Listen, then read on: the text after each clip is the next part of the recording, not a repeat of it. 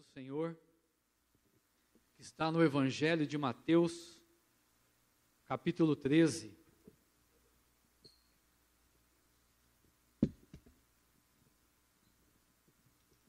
Evangelho de Mateus, capítulo de número 13, versículos de 44 a 46.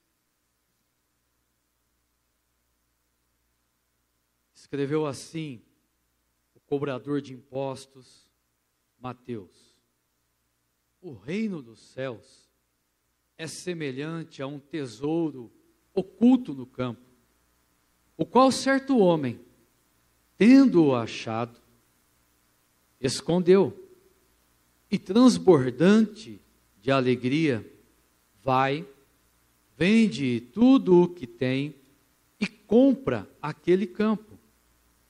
O reino dos céus é também semelhante a um que negocia e procura boas pérolas. E tendo achado uma pérola de grande valor, vende tudo o que possui e a compra. Amém. O Senhor Jesus usou das parábolas, que são maneiras de exemplificar com fatos conhecidos, com situações de cultura, com questões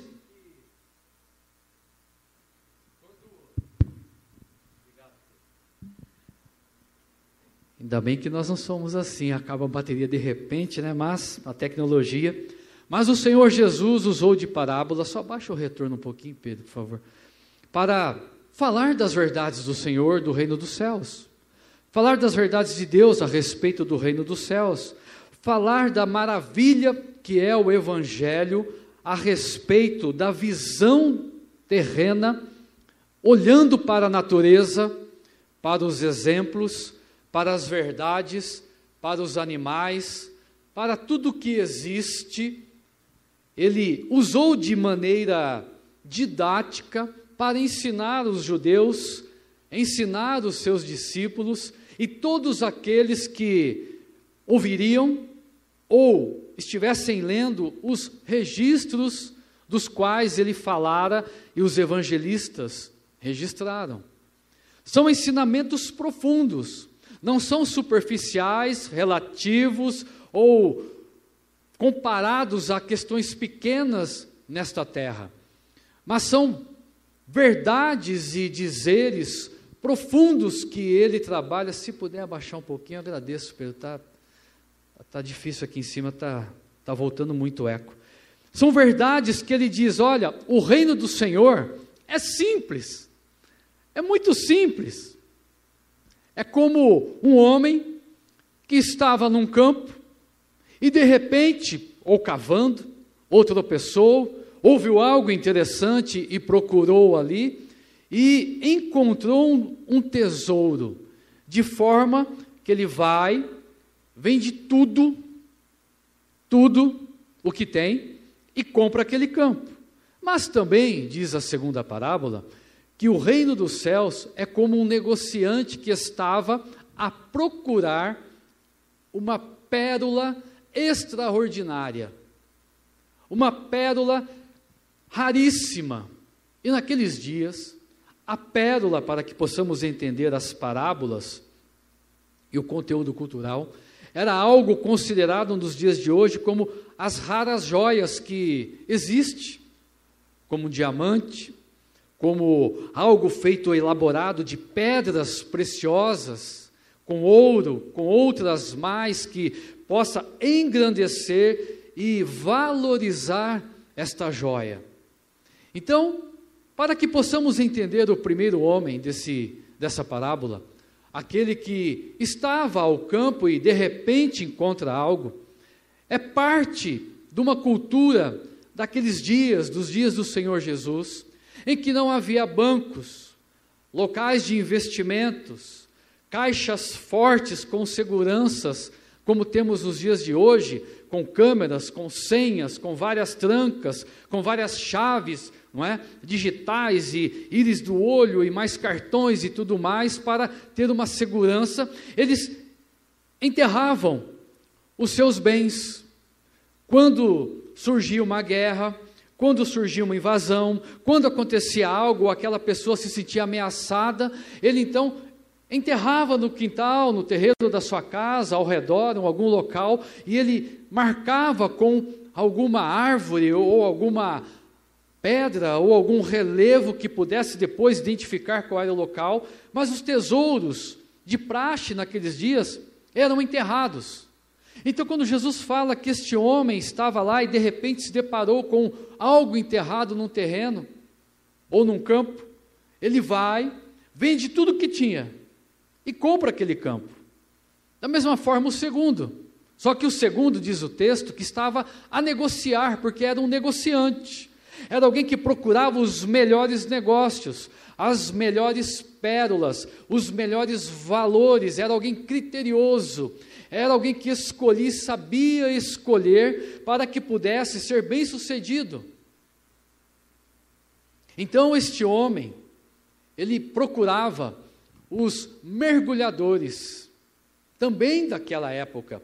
Diz que no Mar Vermelho, no Golfo Pérsico, ou até mesmo no Oceano Índico, era de costume os homens que mergulhavam em profundidades até mesmo duvidosas de se atingirem, com pedras amarradas em volta do seu corpo para conseguir descer mais rápido e ir mais fundo, procurar as maravilhosas pérolas nas ostras, ali no fundo desses mares. Mas muitos, e não são poucos os números e percentuais, dos que morriam tentando fazer isso. Porque um achado desse, normalmente, financeiramente, resolvia a questão deste mergulhador. Porque era uma pérola rara, diferenciada, cuidada, separada, nunca achada antes, como as outras também não eram, mas essa estava mais fundo, então não era qualquer um que chegava e pegava logo ali próximo à superfície. Era uma pérola que estava sendo gerada na ostra já há muito mais tempo. Talvez cores diferentes, a seu brilho polida de uma forma diferente pelo tempo em que ficava lá, mas eram pessoas que procuravam tesouros. Então Jesus está falando desses dois homens, ou duas categorias de pessoas que nós encontramos. O que isso significa? Que o reino de Deus ele é tão maravilhoso, tão abençoador, que não importa como você possa estar, não importa se você procura ou não procura, não importa se você foi achado ou foi convidado ou foi encontrado, não importa como você chegou, como foi o contato, ele é o reino para todos os tipos de pessoas para todas as categorias de pessoas, para todos os homens e mulheres da face da terra, independente de qualquer questão, situação, etnia, questões comerciais, questões de valores, questões de status, não importa. O reino dos céus está lá como um tesouro escondido. Mas como assim, pastor? Um tesouro escondido, mas o Senhor se revela a nós, porque o reino de Deus, ele não é superficial. Ele não é só aceitar o Senhor Jesus. Ele não é só ouvir a palavra do Evangelho numa primeira vez. Ele não é só o primeiro contato que eu ou você podemos ter com a palavra e com a verdade. Ele é algo que vai muito, muito, muito além somente desta visão relativa do reino dos céus.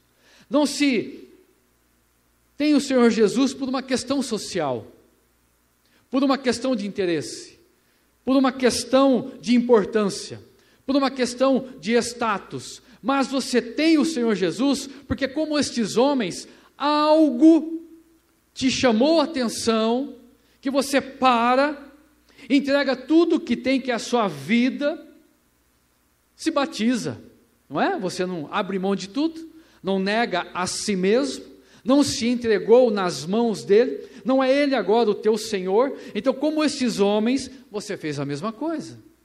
Você deu tudo que tinha, que era a sua vida, o mais importante, o mais valioso, e se entregou nas mãos do Senhor.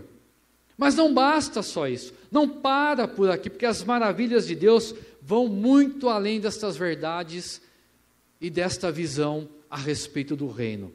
Uma das verdades que nós encontramos aqui é exatamente a que o reino de Deus, ele tem profundidade. A sua vida com Deus necessita de enraizamento, de profundidade para firmar a árvore, para estabelecer a árvore, profundidade para ser um bom alicerce para uma construção, por exemplo, como esta.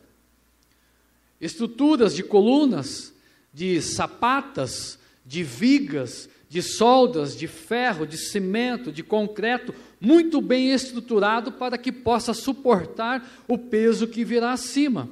Para que uma ventania, um temporal, um abalo que seja, não derrube, não cause dano e faça a função pela qual o prédio tem, que é acomodar, proteger, guardar, dar segurança. Então, o alicerce no reino de Deus é algo que eu e você, nós temos o compromisso e a alegria de buscá-lo. A alegria porque, olha esses dois homens, quando eles descobrem qual é a atitude deles, rapidamente se alegram, se interessam, vão, vendem o que têm e adquirem aquele bem. Mas não é um bem no sentido financeiro na parábola. Embora o conteúdo pareça ser, porque é material, mas o Senhor Jesus está falando de uma outra forma aqui, de um outro conteúdo aqui. O conteúdo do bem que Deus vai começar a fazer no seu espírito, na sua alma, na sua vida, em relação, primeiro, a uma eternidade. A uma eternidade no paraíso. A uma eternidade com Ele. A uma vida sem contar os dias, sem se preocupar com nada do que nós nos preocupamos hoje, sem sofrer do que sofremos hoje, sem importâncias que nós damos hoje a questões secundárias, será extraordinário estar com Ele e viver a eternidade com Ele. É a premissa da palavra do Senhor. Quando você encontra o Senhor Jesus, acende uma lâmpada, acende uma chama. Isso tem que alegrar a tua vida. Isso tem que produzir frutos na tua vida. Isso tem que trazer atitudes na tua vida ao ponto de, se necessário, verdadeiramente, você tem que vender tudo que tem para aceitar o Senhor Jesus. Maravilha. Olha um exemplo. Existia um homem Diz a palavra do Senhor também no Evangelho de Mateus, tem no de Marcos, tem no de Lucas, conhecido como o jovem rico. Que Jesus fez a proposta desta parábola para ele. O que, que ele pergunta para o Senhor? Senhor, que farei para herdar a vida eterna? E depois daquela conversa simplificando, você conhece? Ele diz o quê? Olha, te falta uma coisa, jovem. Vai, vende tudo que tem e me siga, vem até mim. Se eu sou tão importante, se você quer a vida eterna, me siga. Venha após mim, venha comigo. O que, que aquele jovem faz? Recusa, sai triste, decepcionado, porque não era o que ele queria ouvir coração dele não estava verdadeiramente na pérola ou no tesouro, mas estava nos seus tesouros particulares, nas suas pérolas particulares. E ele então recusa o convite. Diferente de outro que, quando encontra Jesus, chamado Zaqueu, diz: Senhor, eu encontrei o que eu precisava, eu enchi a minha alma, eu enchi o meu espírito, eu enchi a minha vida, agora eu compreendo, agora entendo. E Senhor, olha, é o seguinte: eu resolvo indenizar quem eu prejudiquei, eu devolvo o que não é meu, tudo ilícito eu não quero mais, porque eu entendi, compreendi quem é o Senhor. É disso que Jesus está falando. Quando você entende quem é Jesus na sua vida, você não mede esforços. Você não encontra barreiras, você não tem limites, você não se contenta apenas em ficar no raso, no relativo, mas você quer profundidade, porque o tesouro está lá embaixo. O tesouro é a pérola, e sabe quem é a pérola hoje? É Jesus Cristo, é o Senhor na sua vida, é Ele quem é o teu mantenedor, o teu tutor, o teu Deus, o teu Rei, o teu Senhor, o que você coloca nas mãos dele, está no melhor lugar em que possa estar. Mas tem mais uma verdade nesse texto: que o reino de Deus não tem preço.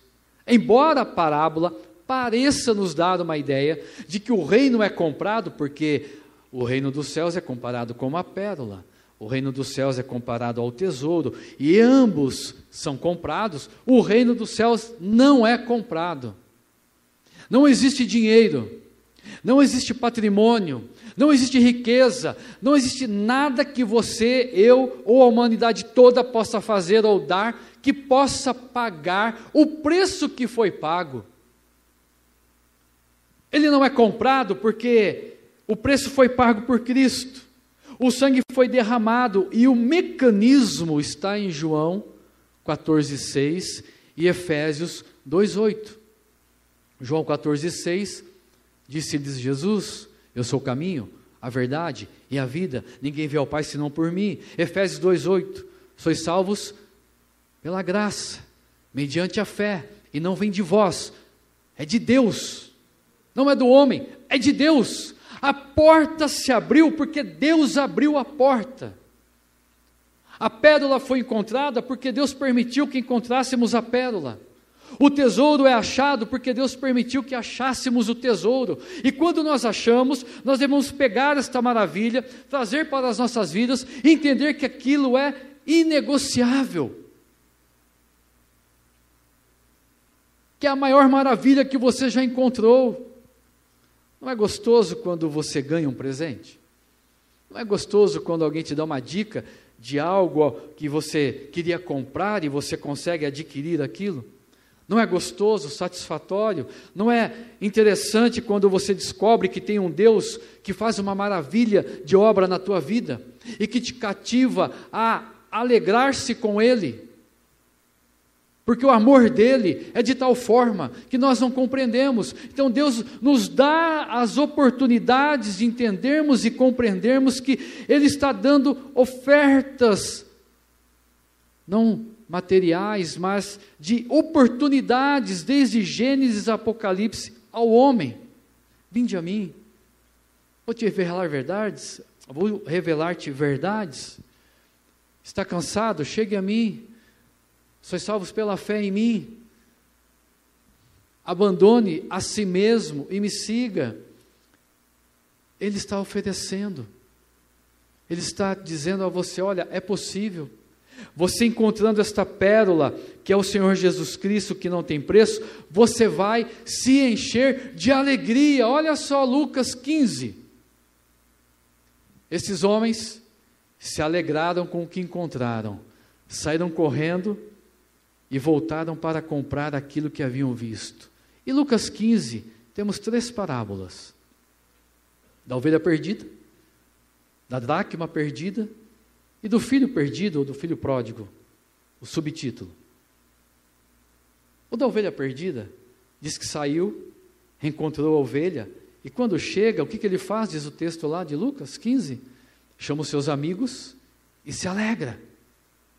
A mulher perdeu a dracma, procurou a dracma, encontrou, diz o que o texto? Ela chama as suas amigas e se alegra. Aí você vai para o filho pródigo, Aquele pai que está lá e o filho volta, ele reencontra seu filho e diz o quê? Que ele manda matar o quê? O novilho.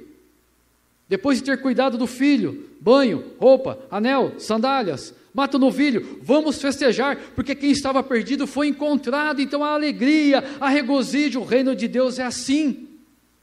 Ele tem que trazer alegria no teu coração, ele tem que te encher da alegria do Senhor a cada dia, porque senão você não está verdadeiramente tratando a pérola ou tesouro como importantes na sua vida, como primazia na sua vida. As misericórdias do Senhor são a causa de não sermos consumidos. Mas a cada dia o Espírito Santo renova a nossa alegria, traz novidade de vida, traz um vinho novo, diz a palavra do Senhor. Mas isso só depende quando você quer, quando você busca, quando você vai atrás. Então, descobrir a pérola foi quando você teve o contato com o Senhor Jesus. Foi quando você encontrou o Senhor Jesus. Foi quando você se entregou ao Senhor Jesus. Foi quando você se deu ao Senhor Jesus. E ficar na pérola é a busca constante e frequente, que é o revestimento e o enchimento do Espírito Santo. É a plenitude de você ter se dedicado, se interessado e buscado, se consagrado, usado dos meios e mecanismos para mais e mais encher-se de Deus, mais e mais saber de Deus, mais e mais aprender de Deus e viver o que aprende. Desfrutar das maravilhas que Deus tem para a tua vida. O que você acha na sua mente se você olhasse para esses dois homens? Imaginasse o que aconteceu com eles depois da aquisição. O que será que aconteceu com o homem que comprou o campo, com o homem que achou a pérola? Como será que esses homens viveram? Eu sei que é uma parábola, mas cabe uma reflexão. Você pode ter a liberdade de imaginar e pensar: o que será que aconteceu com estes homens? Eu imagino que certamente foram tremendamente abençoados, porque a alegria deles foi de tal forma que eles negaram tudo que construíram, abriram mão de tudo que eles tinham, rejeitaram aqueles sonhos e projetos que eles já tinham traçados. Eles tiraram da mente deles o que se tinha e o que se era e pôs algo novo. Não sei se um morava numa chácara perto, ou se o outro morava em alguma caverna, ou se eles eram comerciantes ali, talvez de Jericó, talvez de Jerusalém. Eu não sei quem eram esses homens. São fictícios porque é uma parábola. Mas eles eram alguém que tinha uma vida. Porque Jesus disse que eles foram e venderam tudo, e entregaram tudo. Então, encontrar o Senhor Jesus é dessa forma. É você começar a viver agora de tal ordem, de tal forma, que o que importa, o que é primazia, o que você dá valor, é Ele, Ele é a pérola. Ele é o tesouro. Não há nada maior. Estes homens mudaram de vida. A mudança de vida vem com o teu querer. Você quer, você começa a mudar. O impossível, o extraordinário, a santificação, o enchimento, aí é de Deus mas a tua parte você precisa fazer. O que falta nessa situação para você? Em que parte da parábola você está? Você já achou o campo? O tesouro? A pérola? Você já vendeu o que tinha? Ou seja, eu vou abrir mão de mim. Eu continuo trabalhando, eu continuo com família, eu continuo vivendo, é óbvio. Mas a primazia no teu coração já não é mais nada disso. E quando você decide fazer isso com o Senhor Jesus, traçado e travado uma aliança de verdade com Ele, você pode ter certeza que as demais profecias da Bíblia para a sua vida se cumprirão. Ele vai cuidar de tudo, confia no Senhor, entrega o teu caminho a Ele e tudo mais Ele fará. Entrega o teu caminho, entrega a tua vida, confia no Senhor. Você tem vivido isso? Você tem experimentado isso? Você tem conseguido andar dessa forma com o Senhor? Você tem conseguido administrar a sua vida dessa forma? Dizer, Senhor, o tempo da minha vida é para ti. Se não for para te honrar, se não for para te louvar, de que adianta eu viver? Tem um louvor que nós cantamos assim na casa do Senhor. Para que eu nasci, Senhor? Se não for para te louvar, para te exaltar, para te glorificar. E você tem feito isso? A tua vida tem testificado isso? E uma última verdade é que a fé que você tem que ter exige um alto preço. Viver pela fé não é viver pela razão. Viver pela fé não é viver de qualquer forma. Viver pela fé não é viver como folha seca, à deriva do vento. O vento é quem manda, o vento é quem decide para que lado vai. A fé exige um alto preço de você, uma dedicação, um conhecimento, uma experiência, uma outra experiência, atrás de outra experiência, e experiências, quem vive de fé em fé, diz a palavra do Senhor. Ou seja, a fé hoje me trouxe uma experiência, amanhã tem que produzir outra. Depois de amanhã tem que produzir outra, e depois outra, e depois outra, porque a minha fé testifica o Deus que eu sirvo. Porque ao meu redor e em minha vida ou na minha vida vai ser o resultado da fé prática que eu vivo, da fé prática que eu tenho. Por isso que exige, não é fácil ter fé, não é fácil se dispor. O reino de Deus exige trabalho, dedicação, obediência e abster-se de muitas vontades e verdades. Feche os teus olhos nesta noite.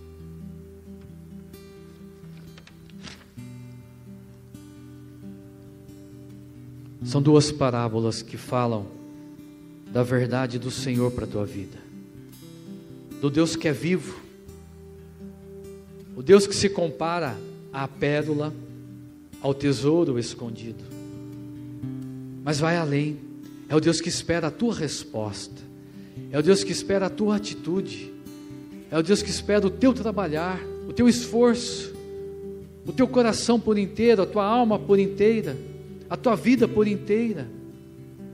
Tens feito isso? Tem agradado e servido ao Senhor em espírito e em verdade? Tem buscado a verdade do Senhor para a sua vida? Pai, obrigado pela tua palavra, Senhor. Palavra que nos traz reflexão, que nos traz oportunidade, palavra que nos traz mudança, transformação, esperança, porque nas tuas promessas nós confiamos, ó Deus, e queremos viver a fé, a fé profunda, conhecer profundamente este tesouro, conhecer profundamente este Deus, estar e ser dele a todo instante, e saber das maravilhas que ele tem a nosso respeito, a obra que tem em nós, como a obra que tem através de nós. Então, Pai, que o Senhor possa falar, como já tem falado a corações aqui nesta noite, visitar vidas que nos acompanham pela internet, trazer novidades de vida, experiência, profundidade, para que possam entender e compreender, ó Deus, a igreja do Senhor Jesus é estabelecida como noiva, e esse noivo é exigente, este noivo não aceita a noiva de qualquer forma, não aceita uma noiva de qualquer maneira, ela precisa estar preparada, ataviada e aguardando o noivo de forma adequada. Por isso precisamos da tua ajuda, do teu socorro, do teu cuidado, Senhor, sobre cada um de nós, todos os dias. Então nos abençoe, cuida de nós da forma como o Senhor sabe e quer cuidar, porque nós oramos em o nome do Senhor Jesus. Amém. Louvado seja o nome do Senhor, que você possa não apenas ter ouvido esta palavra, mas colocá-la em prática na sua vida. Quando encontramos a Cristo, há uma alegria que entra nos nossos corações e por isso nós o adoramos. Eu convido você a se colocar em pé, nós vamos adorar.